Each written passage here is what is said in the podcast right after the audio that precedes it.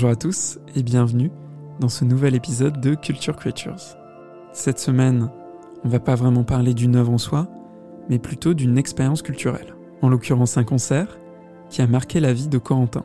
Pour une fois, je vous en dis pas plus et je vous laisse découvrir son histoire.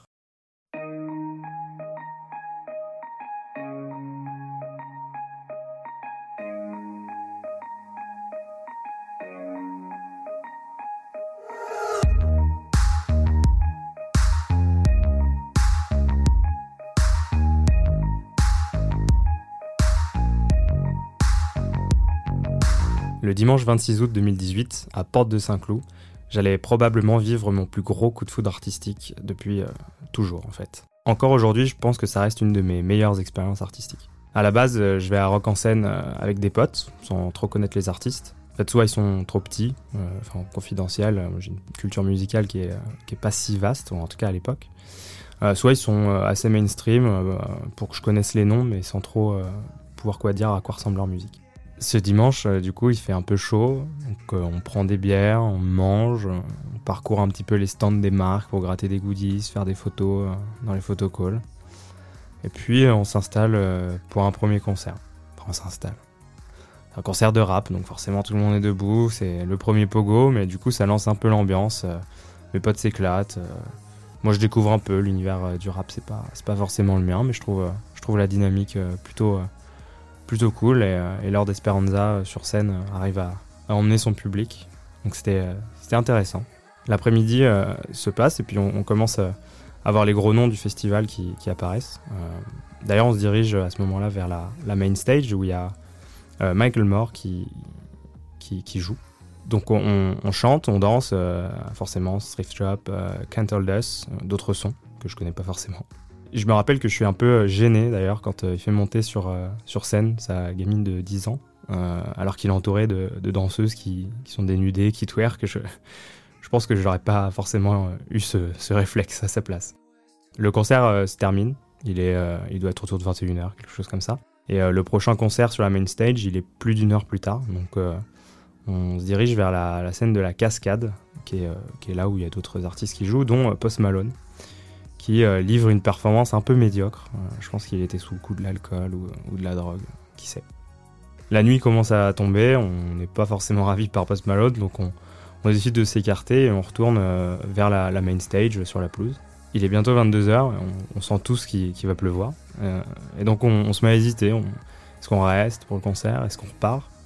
Sachant que après il faudra repartir de Saint-Cloud quand même, ce qui est pas à côté. Puis finalement 22h euh, arrive, on est installé devant, la main stage, assez proche parce que finalement on est parti de Post Malone euh, assez rapidement. La scène est plongée dans le noir et on distingue deux silhouettes qui montent s'installer aux commandes de ce qui ressemble à un énorme vaisseau spatial et qui en fait euh, sont des synthés. Quelques gouttes de pluie commencent à tomber. Normal, c'est un festival après tout. Toute personne qui aura fait Will of cette année sait de quoi je parle.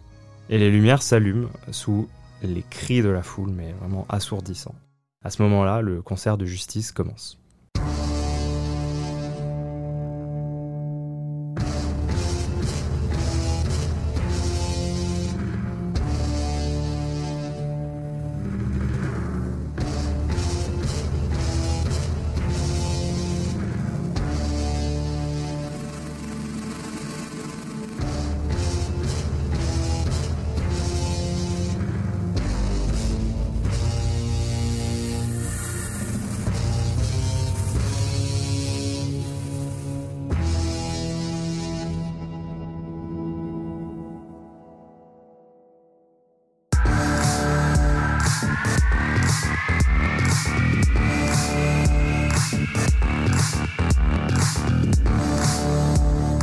Quelques jours avant euh, le festival, j'avais réécouté quelques-uns de leurs euh, sons.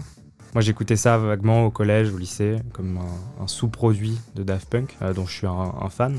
je me suis dit, bon, French Touch, peut-être que ça peut m'intéresser. À ce moment-là, je me rappelle de Cross, leur premier album, qui est très trash quand même, qui, a tendance à utiliser des sons un peu violents à l'oreille et qui est pas forcément le genre de musique que j'écoute moi, en tout cas à cette époque-là. leur dernier album sorti au moment du festival, c'était Woman, dont ils ont fait une une adaptation live Woman Worldwide. Euh, et puis globalement, je connais Dance, Civilization, euh, qui, sont issus de leurs deux premiers albums. Euh, donc voilà, j'arrive à ce concert en, sachant qu'ils ont sorti un album live, Woman Worldwide, pour les 10 ans du groupe, mais sans forcément avoir trop écouté ni trop connaître. En fait, quand je me retrouve devant le concert de Justice à Rock en scène, j'ignore qu'il s'agit du lancement de leur tournée mondiale. Je crois que c'est dans une interview Gaspard ou, Xavier, l'un des deux membres du groupe, qui, qui en parle et qui dit qu'en fait, le Rock en scène a été un peu le, le test de leur tournée. ils se sont chauffés sur le public parisien avant de pouvoir aller le, le jouer à travers le monde. Et donc c'était euh, la, première date de leur tournée et aussi ma première date euh, de justice. quelque part, euh, on a eu un petit point commun ce jour-là. donc le concert commence sous les premières notes de Genesis et sous les premières gouttes de pluie aussi. Des énormes panneaux LED descendent du ciel. La croix s'illumine, le fameux symbole lumineux sur la plupart des albums de Justice. Et puis, autre, autre élément marquant de la scénographie Justice, c'est des, murs d'ampli Marshall qui se mettent à briller d'un blanc euh, aveuglant. Je me rappelle que c'était vraiment. Euh, on ne voyait plus rien en fait, c'était juste euh, un énorme carré blanc sur la scène. Et moi je suis dans une foule qui est, qui est compacte, qui est bruyante. Il y a des lumières qui clignotent, il y a une musique qui tonne comme l'orage. Et puis au-dessus de nos têtes, quelques gouttes qui commencent à tomber. Les musiques s'enchaînent, reproduites en live par le, duo d'artistes. et la foule se secoue dans un, seul mouvement. Et puis bah, moi je suis au milieu de tout ça je me laisse porter. Je me rappelle à un moment, ils font un, break. Donc la musique se joue en boucle et ils sortent de scène, ils disparaissent. Mais tout le monde semble comprendre qu'ils vont revenir. Et en fait, euh, il y a une tour qui est placée derrière le public. Et ils réapparaissent sur cette tour à ce moment-là pour jouer vraiment quelques sons parce qu'il continue de pleuvoir. Donc ils ont joué, euh, un, de leurs morceaux en haut de, cette tour, au milieu de la, foule. Et puis ensuite ils sont repartis sur scène. Lors de Stress, tous les panneaux s'illuminent en rouge. Alors pour ceux qui connaissent pas, Stress, c'est une musique euh, qui est assez angoissante, mine de rien, qui bouge, qui fait danser, mais, mais qui, exprime une forme de mal-être un peu. Euh, c'est un peu indescriptible la sensation qu'on a en écoutant Stress. Et ça, c'est combiné avec euh, du coup cette foule qui, qui, se secoue dans tous les sens et des panneaux rouges qui clignotent et qui, qui rendent l'atmosphère vachement angoissante, mine de rien. Il y, a, il y a, aussi plusieurs de leurs sons que je reconnais. Genesis, je, je, le connaissais. Civilization, Dance. Et en fait, elles s'entrechoquent avec des musiques que je connais pas forcément, puisque Woman Worldwide, en fait, est un mix de tous leurs sons autour de, leur dixième anniversaire. Donc, euh, c'est vraiment euh, un peu l'apothéose, peut-être, du mix euh, entre leurs différents sons, la, perfection de, leur album. Ce qui me marque vraiment, c'est Love SOS et Stop, euh, qui font traverser un peu à la, scène et au public une espèce de transe calme. Le public frappe des mains. Je sais que c'est aussi ce qui m'a marqué en regardant les rediffs euh, du concert de, Bercy, qui faisait suite à Rock en scène. il y a une espèce de communion entre le public et je pense que on leur rend bien quand on les écoute.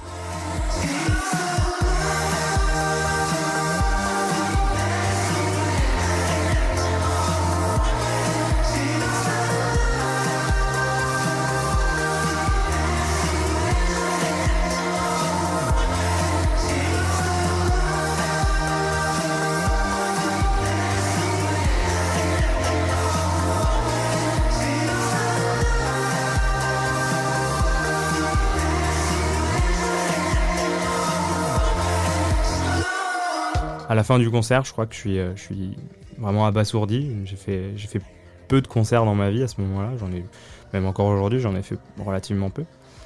Euh, mais, l'expérience son lumière de justice, euh, un simple festival, finalement, on a payé 50-60 euros la place. J'avais vraiment l'impression d'être à Coachella en 2006, quand les Daft Punk ont fait leur retour avec Alive 2007. En fait, j'avais vraiment l'impression de voir la naissance de quelque chose. Puis bah, je crois que c'est à ce moment-là quoi, que je suis, tombé, euh, je suis tombé amoureux de Justice, de leur, de leur art. Depuis, j'ai acheté, euh, j'ai acheté tous leurs albums. J'ai dépensé euh, un petit paquet d'euros dans une édition de Woman Worldwide sous blister.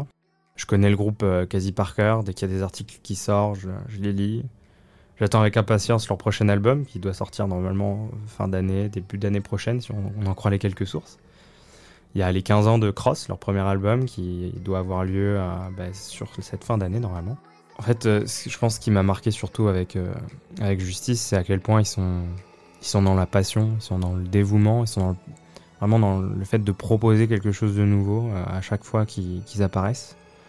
Quand on regarde leur film Iris, et quand on regarde le making-of de ce film aussi, on se rend compte à quel point tout est maîtrisé, ils sont vraiment acteurs de, de leur art, ils sont pas seulement c'est peut-être un peu réducteur pour les autres, mais c'est pas des DJ du star system. Euh, ils arrivent avec une vraie proposition artistique. C'est peut-être aussi pour ça que, que, je me suis, euh, que je me suis attaché à ce groupe.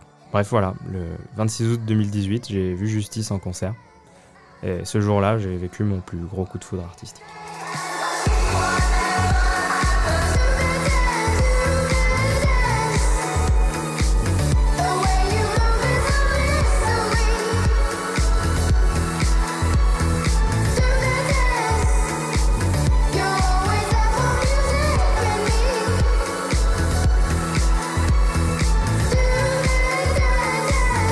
Bientôt pour un nouvel épisode de Culture Creatures.